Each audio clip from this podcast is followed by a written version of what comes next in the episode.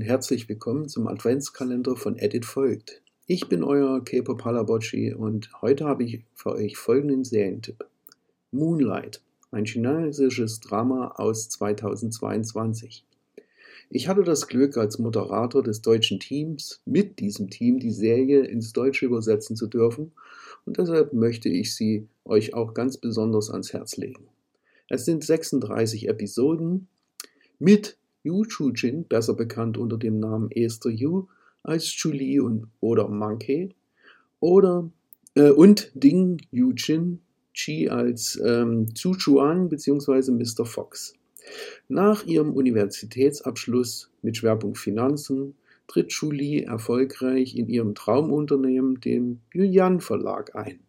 Ganz zum Ärgernis ihrer Mutter. Aber sie war schon immer eine Leseratte und weiß alles über ihre Lieblingsautoren.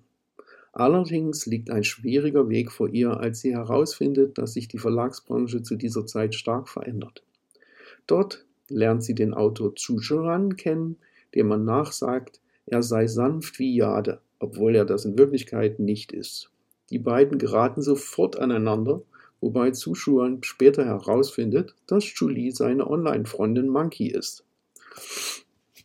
Es gibt also vielerlei Verwicklungen, die sich aus dem Berufsleben und aus dem Privatleben der beiden ergeben, die zum einen sehr lustig sind, zum anderen natürlich auch für Drama sorgen.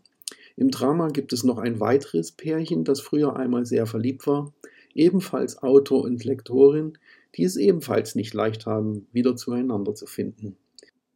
Die Geschichte begleitet die beiden Pärchen über einen längeren Zeitraum von mehreren Jahren, wobei es am Ende dann nochmal einen größeren Sprung in die Zukunft gibt.